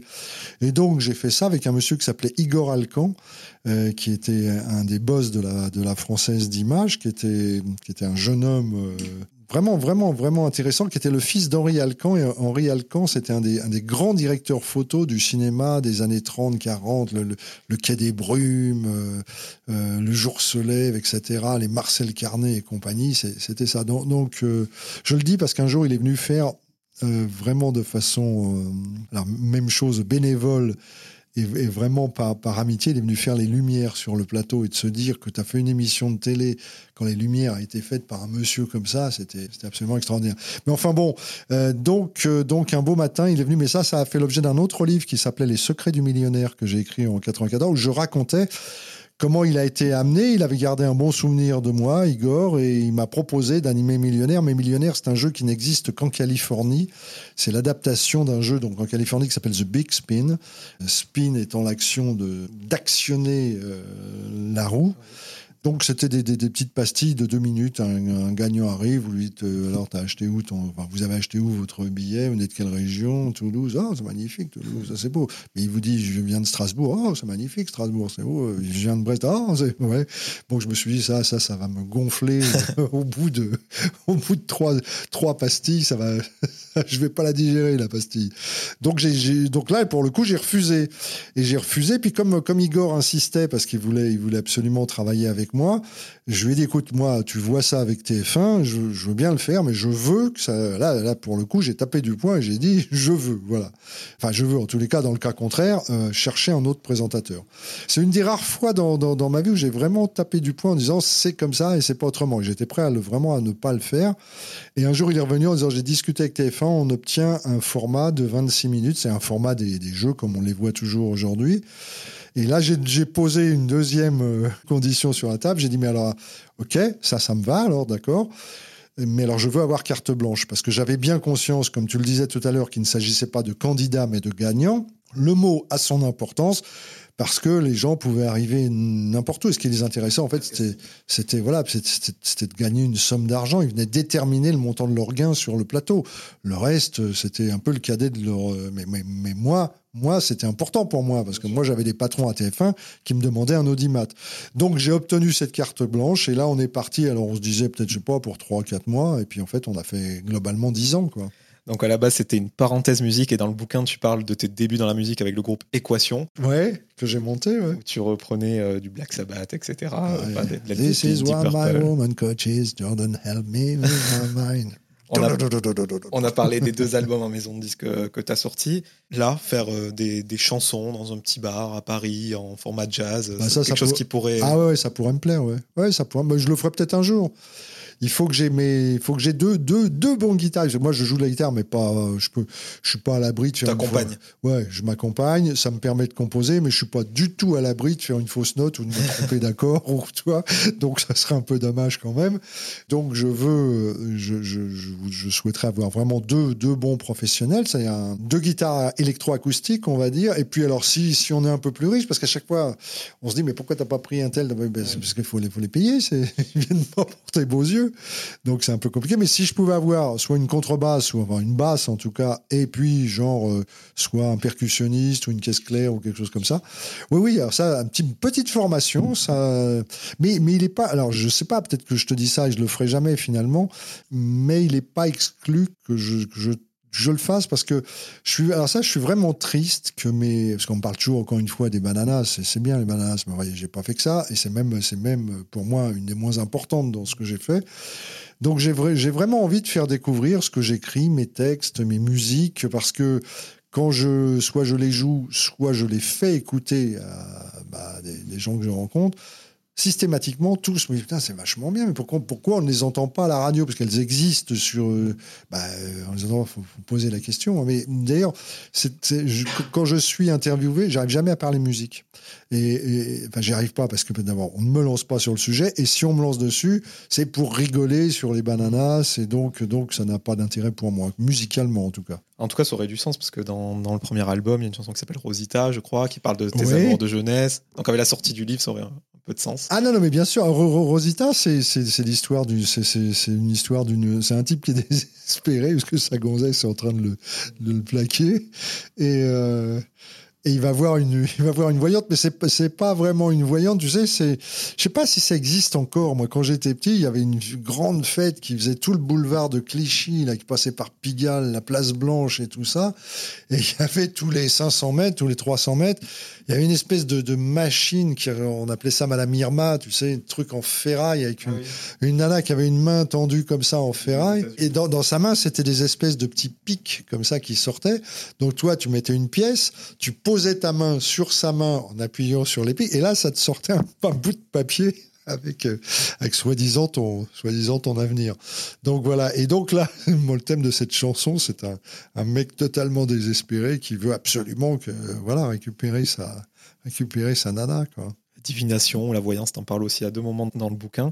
Et je voulais glisser un petit mot sur le théâtre, parce que c'est vrai que, bon, certes, euh, à jamais l'image de la télévision et de la radio te, colleront à la peau, mais c'est vrai qu'on a beaucoup en tête l'image de, comédien que tu as fait euh, grâce à Piège à Matignon, euh, écrite par Jean-Pierre Pernaud. Nathalie Marquet-Pernaud t'a proposé de, de, faire son mari, mais je crois que tu aurais pu faire du théâtre avant, mais c'est cette relation de confiance tout à fait. fait passer le pas. Tout à fait. Alors, dès lors que j'ai arrêté la télé, pas dans les six mois qui ont suivi, mais assez rapidement, on a commencé à me proposer des pièces de théâtre parce que j'avais dit un peu partout que j'étais un homme de scène et que j'aimais aussi bien le stand-up que ah, du stand-up j'en ai fait mais je l'ai fait du stand-up j'en ai fait pas mal mais en improvisation euh, soit entre entre deux prises c'est-à-dire c'était 10 minutes par-ci 10 minutes par-là ou soit quand je présentais une euh, des, des, des, des, soirées spéciales pour des comités d'entreprise ou des trucs comme ça donc j'ai jamais fait un spectacle de, de stand-up véritablement. C'était plus là de l'improvisation. Mais euh, oui le théâtre m'attirait mais mais je j'étais pas convaincu par ce qu'on me proposait. Donc je refusais. Jusqu'au jour où effectivement Jean-Pierre a écrit une, une, pièce qui, qui, était drôle, qui s'appelait Piège à Matignon, qui était une pièce un peu, un peu tirée de trucs dont il avait souffert dans son couple, qui était la rumeur, et en tous les cas la fausse rumeur qui se répand et qu'on n'arrive plus à arrêter une fois, une fois, une fois qu'elle est partie parce que, parce que les médias s'y mettent, la presse écrite, les radios, les télés, surtout quand vous êtes quelqu'un d'aussi populaire que l'était euh, Jean-Pierre Pernaud. Et euh, il m'a proposé de, de, de, faire, de jouer le mari de sa femme. C'est d'ailleurs comme ça qu'il me présentait souvent. Il disait, je prends le mari de ma femme, euh, de, de Nathalie. Et on est parti comme ça. C'est pareil, c'est un peu comme millionnaire. C'était parti pour faire trois mois. On a fait, on a fait quatre ans. Quatre ans. Je me demandais si c'est pas un peu plus 2013, 4 non, 4, années. Mais tout de suite, on a enchaîné avec une, deuxième pièce euh, qui s'appelait Régime présidentiel qu'on a fait pendant, pendant deux ans. J'étais encore le mari de Nathalie. Dans la première, je pensais être nommé Premier ministre et dans la deuxième, je me présentais à l'élection présidentielle. Alors c'était marrant parce que on a fait une photo juste avant l'élection de notre actuel président, la première fois Emmanuel Macron. Et si tu regardes la photo de l'affiche, j'ai exactement la même pose que lui sur le même bureau, sauf que moi je l'ai fait avant lui. Donc, donc Emmanuel Macron m'a copié. J'adore dire ça. Et, euh, et puis après, j'ai écrit moi-même une pièce qui s'appelle Tu rentres quand? du Panama, qui était très très drôle. Qui a souffert du Covid. Ouais, bah oui, ouais, on a commencé à jouer, on a fait une dizaine de représentations, boum, Covid, on est confiné. Alors après, c'est repoussé, tu refais une ou deux dates, puis re-confinement, puis après, tu d'autres pièces qui arrivent, donc bah, tu plus les ça. Puis moi, de toute façon, j'avais signé un autre contrat pour la dernière pièce que j'ai jouée à ce jour, qui s'appelle Bonne Pioche, où j'ai eu le bonheur de jouer avec une comédienne que j'adore, qui s'appelle Elisa Servier. Et donc, euh, donc voilà, et j'ai pris vraiment goût au théâtre. Donc là, on m'a fait des propositions, des auteurs. Euh, souvent, hein, j'ai des propositions de pièces de théâtre, mais après, il faut les monter, il faut trouver le producteur, il faut euh, voilà. Mais j'aimerais bien, j'aimerais bien jouer un peu à Paris parce que j'ai beaucoup fait de tournées. Alors j'adore la province, j'adore m'y retrouver, etc. Mais c'est pour jouer, bah, pour faire une ou deux représentations, tu es obligé de partir pendant deux, trois, quatre jours. Alors, il y a le moment où tu es sur scène où c'est génial, puis après, il y a le moment où tu te retrouves bah, un peu euh, à traîner dans les rues de, la ville où tu te trouves. Alors, c'est sympa, mais bon, euh, bon j'aimerais bien, bien dégoter un théâtre à Paris. Quand on parle de théâtre euh, et de comédie, voilà, on pense au rapport au public, on a parlé de, de charisme. C'est presque des choses qui correspondent finalement, mais transmettre des choses en l'occurrence par les mots d'un autre Est-ce que ça a été quelque chose de compliqué au départ oui, c'est un peu compliqué. D'abord, je me suis pas lancé là-dedans n'importe comment. C'est-à-dire que je pense que tu peux être un très très bon animateur et un très mauvais comédien. Et l'inverse, l'inverse, c'est vrai aussi. Parfois, bon alors donc, moi, je voulais m'assurer dès l'instant, tu sais, une place de théâtre au minimum, c'est 30-35 euros. Hein, donc, et tu vas jamais seul. Donc, c'est un petit billet de 70 euros. Et je parle pour les gens comme moi, parce que si tu tapes dans des, dans des registres plus importants au théâtre, c'est bien plus cher. Alors, tu peux trouver des places pas chères, mais tu es très mal placé, t'entends pas bien, tu le vois pas bien. Et or, quand même, quand tu te déplaces au théâtre, faut être confortable, comme on dit. Sinon, ça, ça, ça, te gâche un peu le... Le fameux visibilité réduite avec le, ouais, ça, c'est encore autre chose, ça. Au théâtre, quand le public vient te voir, en fait, il vient, il faut pas se tromper, il vient beaucoup pour les, les là ou les têtes d'affiche. Donc il, vient te voir. Et donc ça veut dire que le, les gens qui sont là, par définition, t'aiment bien. Donc ils t'aiment bien, donc ils sont prêts à payer pour te voir. Donc tu n'as absolument pas le droit de les décevoir. Donc tu peux pas te pointer sur scène comme ça, euh, même si tu as travaillé. Je te disais tout à l'heure, il y a une inégalité, c'est-à-dire tu pas forcément bon euh, au théâtre. Donc moi j'ai travaillé avec un, un metteur en scène euh, qui m'a fait d'abord lire un texte. La première fois que je l'ai rencontré, il m'a fait lire un texte en se retournant. Il m'a dit, vas-y, dis ça alors. Mais tout de suite, hein, sans répéter. Donc, j'ai ouvert le bouquin, j'ai commencé à lire. Et il m'a dit, bon, déjà, tu as un atout énorme, c'est que tu parles juste. Comme il y a des gens qui chantent juste ou qui chantent faux, bah, tu peux parler juste ou parler faux.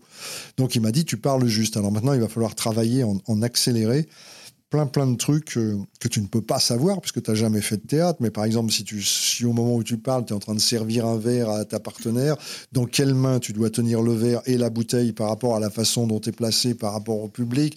Là, tu vas aller t'asseoir, mais il faut t'asseoir de telle manière et, voilà, donner l'impression que tu es hyper confort dans le canapé. Or, tu as juste un bout de fesse qui est posé sur le rebord parce que sinon, le gars qui est ne euh, te verra pas. Euh, bon. Euh, et il y en a, il y en a plein, plein, plein, plein. Savoir la, tonalité que tu dois employer, le voilà.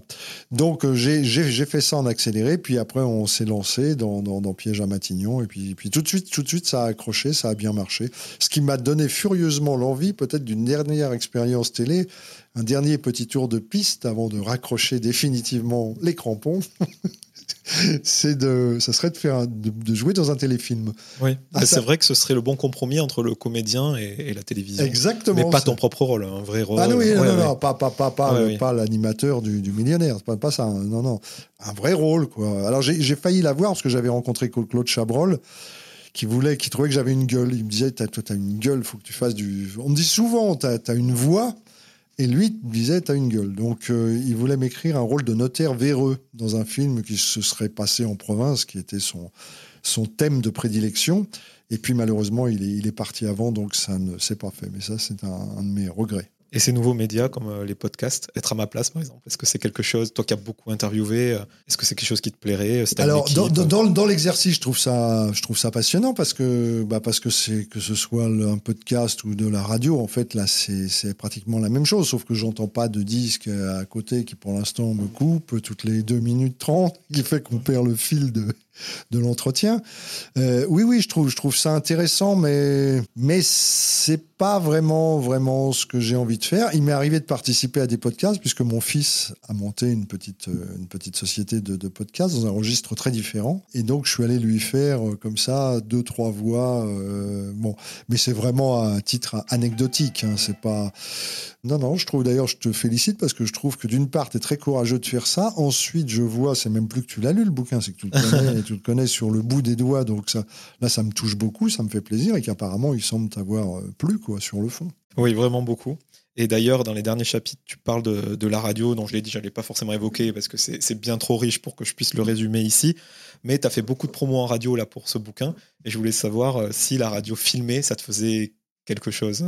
Alors, moi, je serais partisan de la radio non filmée. Pourquoi? Parce qu'encore une fois, je pense que qu'à travers la voix, tu fais passer un tas de choses. Mais si en même temps tu vois la tête du gars, ça peut gommer un petit peu justement euh, l'imagination. Euh, euh, à, l'époque, quand, la télé n'était pas encore présente, il y avait, vraiment des stars de la radio hein, qui ne faisaient pas de télé. Hein, parce que maintenant, il n'y a plus de stars de la radio. Il y a des gens très connus de télé qui viennent faire de la radio.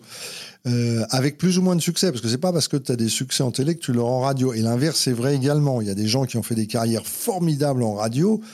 Euh, je vais pas te les citer parce que ce serait désagréable pour eux, mais qui ont été quasiment numéro un en radio, mais qui n'ont jamais vraiment euh, percé en, en, télévision. Je te dis, on peut on peut pas vraiment savoir, savoir pourquoi c'est comme ça. Il y a tellement de facteurs qui interviennent dans l'imaginaire et dans, dans la séduction et dans, dans tout ce que voilà que bon, c'est comme ça, mais ça ne me dérange pas que ça soit filmé, sauf à faire attention de t'habiller à peu près correctement pour arriver euh, en guenille euh, dans un studio de radio. Mais si j'ai le choix, je préfère que ce soit pas filmé. Moi, je vais mettre les pieds dans le plat et en plus, je sors de 8 ans de radio, mais euh, tu l'as dit, il y a des disques qui coupent quand même assez souvent le, propos. Des pubs Les pubs, surtout avec maintenant l'avènement des, des, plateformes comme Spotify, voilà, c'est une consommation différente. C'est filmé, Il y a de la pub, les disques, euh, l'immédiateté coupée par les réseaux sociaux. J'ai l'impression que la radio s'amuse que ceux qui en font maintenant. Je sais pas ce que tu en penses. J'ai du mal à savoir qui écoute quoi. Moi, je sais que j'ai tendance. Alors, j'ai bon, mais, bon, mais l'âge venant, euh, c'est vrai que j'écoute. Dieu sait si j'aime la musique, hein. mais si j'ai envie de m'écouter un truc, je me l'écoute chez moi ou je me l'écoute. Euh, bon, donc j'attends pas après la radio. D'ailleurs, c'est ce qui fait que les radios musicales ont quand même un petit peu, un petit peu chuté ces, ces, ces derniers temps. Ça, c'est ça, c'est une première chose. Deuxième chose, je suis beaucoup plus attiré par les talk-shows actuellement et par les infos. Je trouve ça, je trouve que là, on, vit vraiment dans une mutation de la société, pas forcément dans le bon sens d'ailleurs. Ça, c'est l'avenir qui nous le dira. Mais je trouve que c'est intéressant d'écouter les déclarations des uns des autres, des, les différents protagonistes euh, sur. Alors, on dépasse d'ailleurs carrément le, cadre de la France. Hein, il y a une mondialisation d'un petit peu tout et des répercussions sur ce qui va se passer au fin fond de je ne sais quel pays va te retomber toi sur sur la sur la tête. Donc, je suis très très intéressé intéressé par ça. Mais mais là encore, je regrette un petit peu que ça ça tourne parfois parfois un petit peu en rond, c'est-à-dire les, les, concepts sont, sont un peu euh, simples, on va dire. Pour moi, la radio, c'est vraiment le média du petit matin, quand on commence tôt. Oh, je suis d'accord. On est en train de se préparer. Ouais, ouais. Alors c'est marrant parce que moi, moi j'ai fait, j'ai fait le petit matin sur deux grandes radios d'ailleurs, mais sur une euh, plus longtemps que sur l'autre. Alors, au moment où j'y étais, c'était les, les disques qu'on passait, c'était il fallait passer de l'accordéon. Pourquoi? Parce qu'on te disait les boulangers qui, sont les, plus matinaux en fait, euh, souvent dans les métiers ou les les éboueurs, les enfin tous les métiers qui, demandent à se lever très très tôt, soi-disant adoraient l'accordéon. Alors je peux te dire que les perles de cristal et compagnie, je les connais par cœur, les les Édouard Duleux et tout ça, c'était drôle d'ailleurs. C'était drôle. Puis ça, ça parce qu'il y, a eu, y a eu une époque où tu pouvais même les Rolling Stones, tu pouvais pas les entendre hein, sur ce qu'on appelait les radios périphériques. Donc il y a eu quand même eu une une sacrée évolution depuis, mais, mais, mais, mais l'évolution a fait place à une autre évolution qui fait que je vois bien, moi, ma, ma fascination pour la télé à rester devant un écran. Je, mais mes enfants, ils font pas ça. C'est, c'est, je veux dire, on a, on a sa tablette. D'abord, c'était la, télé réunissait la famille. Un peu comme au Moyen Âge, il y avait le gars qui venait lire des contes. Euh, regarde, par exemple, tu vois le mot saga. Le mot saga, c'est un mot islandais qu'il fait tellement froid là-bas qu'il y avait des mecs qui arrivaient et qui commençaient à te, lire une histoire qui était souvent passionnante, mais une histoire avec le rebondissement du rebondissement qui ne se terminait jamais. L'histoire ne se terminait jamais pour, pour que les gens, euh, parce qu'en plus il fait nuit à 4 heures de l'après-midi, donc ne se suicident pas, quoi, finalement. D'où, ce mot saga. Bah, c'est c'est c'est un petit peu ça aussi euh, bah aussi en France quoi finalement c'est pour ça que j'en parle de cette anecdote Philippe, pour terminer cet entretien, quelques petites questions en rafale plus légères, pour te connaître sous un prisme différent. Est-ce que tu as une routine matinale incontournable en ce moment? Alors, je me lève et je te bouscule. je me lève. Euh... Première chose que je fais, c'est que je me brosse les dents, moi, systématiquement. Et alors, tout de suite, j'allume la radio. Ça, c'est sûr et certain. C'est mon premier réflexe pour avoir, pour avoir des infos, alors que je me suis endormi euh, en éteignant la télé qui était elle-même sur une chaîne info pour avoir, c'est-à-dire que je, j'ai envie d'avoir les dernières infos du soir, mais les premières du matin. Donc j'écoute la radio généralement. Euh, alors j'ai, un emploi du temps qui n'est plus le même qu'il y a quelques années, parce que généralement j'ai un tout petit peu plus de temps, sauf quand j'ai, un rendez-vous euh, pro. Mais euh, donc effectivement, j'écoute la radio, je me fais un bol de café, puis je me brosse les dents en premier. Bah, je crois que c'est voilà, j'ai pas ce que je suis en train de chercher, non, je comme disait, c'est Robert Mitchum qui disait Bah oui, j'ai un rituel, moi, je me lève, je me rhabille et je rentre chez moi. Mais c'est pas mon cas. Est-ce que tu as une peur irrationnelle? Donc, tu parles un peu de celle de la peur de l'avion dans. Alors, j'ai eu, eu, eu longtemps la peur de l'avion. C'est un peu moins vrai actuellement parce que j'ai tellement eu la chance d'être invité dans des cockpits avec des, avec des pilotes très expérimentés dans des gros avions, de faire, de faire, de voir des décollages, des atterrissages depuis la cabine et qu'on m'explique des milliards de fois que les turbulences, c'était tout à fait normal dans un avion, etc. Alors, est-ce que j'ai d'autres peurs ou des, des, des, phobies? Je suis pas très, je suis pas très les contacts avec les vipères, les serpents, tous ces machins-là. Je dis ça parce que j'en ai. L'autre fois, je suis tombé nez à nez dans, un champ avec une, vipère qui était à 5 cm. Enfin, je pense que c'était une vipère. Ça se trouve, c'était une couleuvre, j'en sais rien. mais ça m'a fait un, fait un effet de de, de, répulsion. Mais j'ai pas de peut-être euh, peut-être éventuellement, mais on revient un peu à l'avion, même sans parler de l'avion, mais peut-être la, la peur. Je sais pas, par exemple, la peur du vide, c'est que c'est voilà J'aperçois le haut d'un immeuble en face. Si tu me disais, tu dois tourner une scène et courir là-haut, là, sur le, toit de cet immeuble, je suis pas sûr. Pas, pas sûr du tout. J'aurais pas peur ni de courir, ni de faire des acrobaties, mais euh, le vide me. Voilà. On a parlé de ce bouquin long, en large et en travers, mais est-ce que le fait de, rédiger ce bouquin, surtout que tu l'as vraiment fait toi-même, tu n'as pas eu de prêt de plume, est-ce que c'était un exercice euh, laborieux ou finalement plutôt facile à faire, plutôt agréable? Ah non, c'était pas laborieux. C'était pas laborieux. D'abord parce que j'adore écrire, ensuite parce que là, je me suis jamais retrouvé comme ça peut être le cas parfois devant la page blanche. Hein, tu sais, moi, il m'est arrivé d'écrire des textes de chansons, d'avoir écrit la moitié de la chanson en trois minutes, et puis subitement, tu dis, mais il, me faudrait un couplet supplémentaire, ou il me faudrait simplement un refrain différent. Puis là, là tu bloques, tu sais pas pourquoi, jusqu'au moment où miraculeusement, tu as une idée. Euh, bonne ou moins bonne, ça, ça, dépend des fois, mais en général, sur le coup, tu la trouves plutôt bonne. Euh, là, là, la rédaction, parce que c'est quand même que des choses que il n'y a rien d'inventé dans ce livre. Tout, tout ce que je raconte, je l'ai vraiment vécu donc euh, vécu, ou alors on me l'a raconté, comme évidemment la Deuxième Guerre mondiale, l'occupation, je ne l'ai pas vécu, mais on, me l'a raconté euh, avec précision. Donc, euh, donc non, non, non ça n'a pas du tout été pénible. Ce qui a été pénible, c'est quand je reviens sur la disparition de mon père ou de ma mère, évidemment, écrire ça en essayant, euh, évidemment, tu as, presque les larmes aux yeux quoi, quand, au moment où tu l'écris, parce que, parce que tu revis cette scène. Pareil, là, toutes les interviews que je fais, où évidemment j'en parle, parce que j'en parle dans le livre. Donc à chaque fois, je revis, moi, c'est presque une, une, espèce de thérapie à l'envers ou je, je, ne sais quoi. Donc, euh, donc non, non, j'ai pris beaucoup de plaisir à écrire. J'ai essayé parfois de, de tourner en dérision certains événements, ou justement d'y glisser l'humour, qu'on j'espère on me connaît un peu, euh, entre les lignes sur, sur certains, certains événements. Voilà, euh, euh, quand je raconte par exemple que j'avais j'avais peur d'Edith Piaf de sa chanson, je sais pas si Edith Piaf ça parle encore aux, plus jeunes, mais c'est quand même quelqu'un qui a été très très connu, une artiste majeure dans, la chanson française. Et quand elle chantait la foule, moi j'avais les jetons, j'allais me mettre sous la table. donc, quand je repense à ça, ça me fait rire et j'essaye de le transcrire, euh, j'espère avec humour. Donc non, en aucun cas, euh, en aucun cas laborieux. Non, non, ça m'a, ça m'a fait vraiment plaisir. Puis, puis, je trouve que, je, je trouve que c'est un livre qui, qui correspond à ce que j'avais envie de raconter. C'est-à-dire que je n'ai subi aucune influence, j'étais vraiment libre. Bah, j'étais libre, puisque de toute façon, j'étais tout seul quand je l'écris. Je ne savais même pas s'il serait édité un jour. Donc, euh, C'est l'essentiel. Donc voilà. Philippe, les trois dernières questions. Est-ce que tu aurais quelqu'un à me recommander, que ce soit quelqu'un que, que, tu connais ou non d'ailleurs, pour que j'invite à mon micro et qu'on fasse le même exercice qu'on a fait ensemble? Donc il faut que ce soit quelqu'un d'un peu connu quand même, parce que si je te dis j'ai une bouchère absolument remarquable, tu vas me dire oui, c'est sympa, mais... Euh, Tiens, tu pourrais parler de. Eh ben, il est connu sans être hyper connu, mais c'est un, un, bon pote. C'est surtout un grand, grand professionnel de radio. Peut-être que tu le connais d'ailleurs, qui s'appelle Christophe Nicolas. Qui était mon collègue chez RFM. Avant ah Ouais. Voilà. Bah, lui était à antenne de Toulouse. Mais... Voilà, et ben je, trouve que ce type est intéressant parce que parce que parce qu'il a il a touché un peu à tout en radio. Euh, il est là depuis un moment aussi. Oui, il est, bah oui, oui, il est là. Il, a, débuté avec toi. il a, comme il a commencé. Euh, donc euh, voilà, sinon, alors je cherche en, télé, mais en télé, oh, tu n'as pas besoin véritablement de mes conseils pour. Je pense que, je pense que les.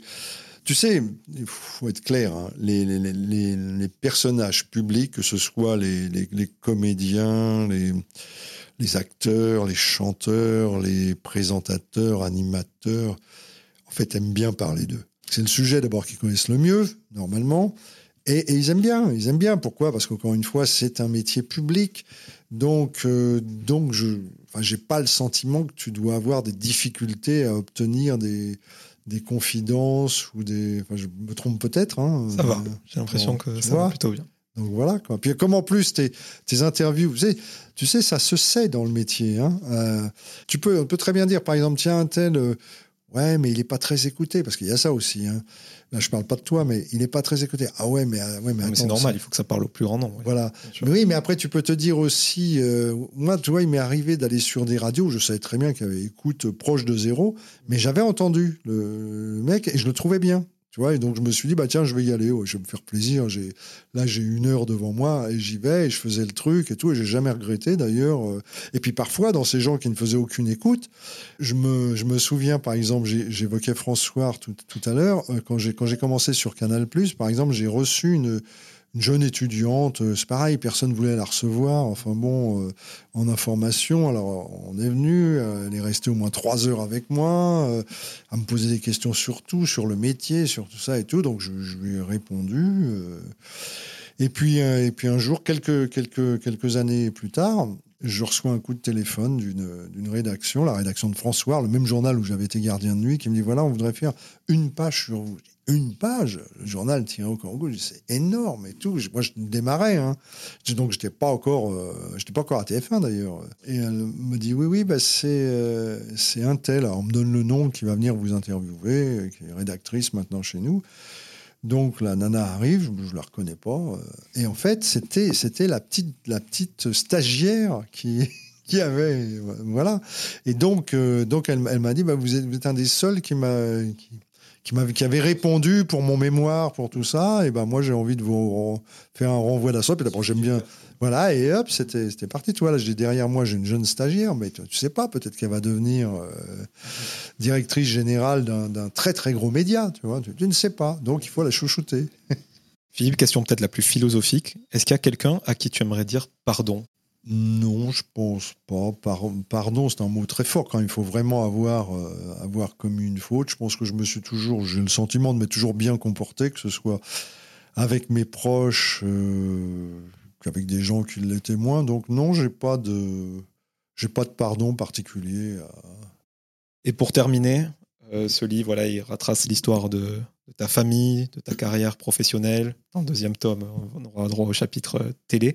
Est-ce que à l'instant T, où c'est un peu l'heure euh, des bilans, puisque tu mets tout ça sur le papier, tu atteins une sorte de quiétude, de, plénitude? C'est pareil, c'est difficile de, répondre à, ce genre de questions. Je pense que oui, je pense que je suis quelqu'un de plutôt euh, détendu quand même. Hein. Euh, alors la quiétude, euh, je sais pas, mais en tous les cas, je vais bien. Si c'est si c'est un peu le sens de ta question, que ce soit psychologiquement ou physiquement, au moment où on se parle, tout, roule maintenant. Maintenant, mon souhait, c'est qu'un maximum de lecteurs se plongent dans ce livre, adhèrent à mon histoire et surtout se fassent plaisir en tant que lecteur, parce que c'est ça, c'est le plaisir qu'on prend, qu'on prend à lire. Donc, euh, donc voilà, mais non, sinon rien de, rien de particulier au niveau de la quiétude. On dit bye bye les amours? Oui, ça c'est ce que je disais. Euh, c'était marrant ce que je disais. Euh, au revoir, bye bye les amours, au revoir à demain. Euh, et, un jour est arrivé sur euh, la chaîne qui se trouvait en face de la mienne, la chaîne concurrente, donc un jeu qui s'est appelé Les Amours. Donc, euh, donc j'ai arrêté en, deux secondes. donc voilà, mais bye bye. Et puis merci. à moi, je dis toujours Jordan, mais je crois que c'est Jordan. C'est ça. Donc j'ai passé un bon moment et ça a été très, très agréable. Tu vois, ça m'a donné une certaine quiétude. voilà. Ben, merci beaucoup, merci à toi et bonne chance pour la suite.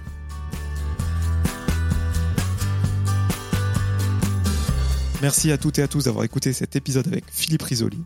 Si vous voulez soutenir le projet, vous pouvez mettre 5 étoiles sur Apple Podcast et Spotify et vous abonner à Cadavrexki sur toutes les plateformes de streaming. Je vous donne rendez-vous très bientôt en compagnie d'un nouvel invité.